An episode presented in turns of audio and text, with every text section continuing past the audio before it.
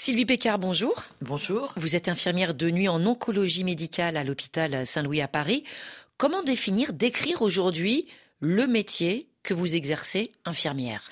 Prendre en charge des patients qui souffrent, qui sont malades, qui ont besoin de soins dans leur globalité. En France aujourd'hui, comme dans d'autres pays développés, on manque d'infirmières. Comment est-ce que vous l'expliquez?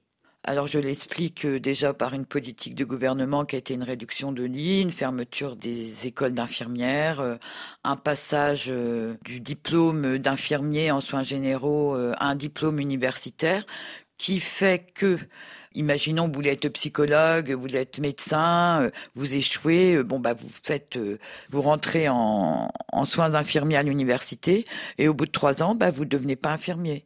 Vous faites une autre, vous allez dans une autre branche. Ce qui fait que nous, pendant trois ans, on forme des gens qui ne seront jamais infirmiers. Et ils seront quoi?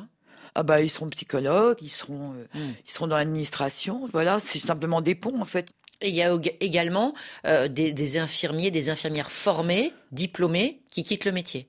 Qui quittent le métier, tout à fait. Et puis il y a ceux qui ne viennent jamais travailler à l'hôpital. Avant, en fait, vous deviez pour être intérimaire ou pour être euh, pour prendre un poste euh, en soins à domicile, en libéral, vous deviez faire un minimum en fait euh, à l'hôpital. Maintenant, c'est plus la peine. Vous pouvez vous installer directement, aller faire de l'intérim. Donc bon, bah pour moi, je trouve ça un peu dangereux de pas avoir, de juste avoir une expérience des stages, mais en tout cas, c'est possible. Donc ça, c'est encore quelque chose qui fait que on a de moins en moins d'infirmiers à l'hôpital public. Sylvie Pécard, merci beaucoup. Tout à l'heure, au centre de notre émission Questions de femmes, des conseils, des réponses pour une alimentation santé, ce sera à partir de 9h10 temps universel.